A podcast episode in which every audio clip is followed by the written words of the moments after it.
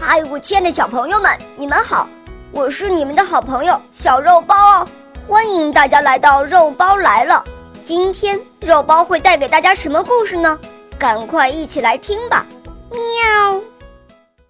小羊找朋友。有一天，羊妈妈对身边的小羊说：“你也不小啦，该出去走一走，交几个朋友吧。”小羊快活极了。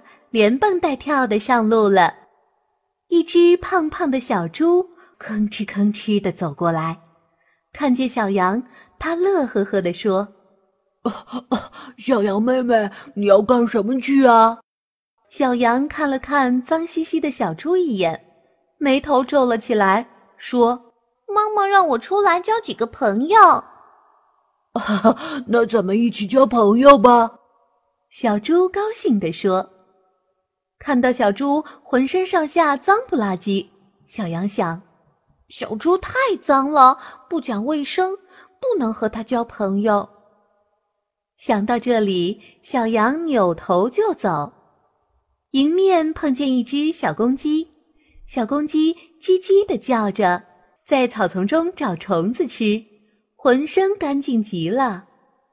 小羊走过去问：“小公鸡弟弟。”你愿意和我交朋友吗？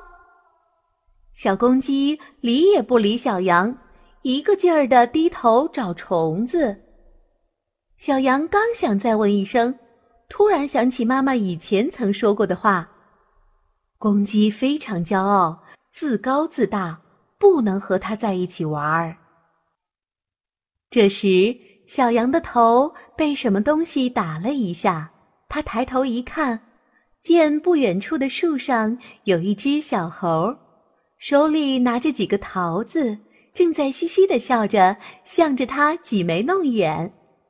小羊气坏了，可小猴却哧溜一下从树上跳下来，一下子蹦到小羊面前，一边搔痒痒，一边对小羊说：“小羊姐姐，我和你做朋友好不好？”“不。”小羊坚决地说：“小猴太顽皮了，爱做恶作剧，绝不能和他交朋友。”沿着开满鲜花的小路，小羊继续向前走，去寻找他的朋友。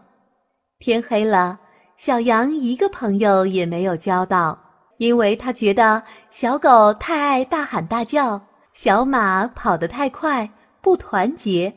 小鸭子走路一扭一扭，太丑。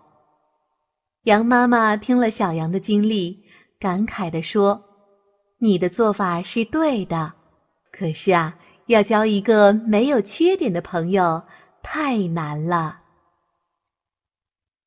小朋友听了小羊的故事，你们有什么启发吗？以后你们交朋友的时候。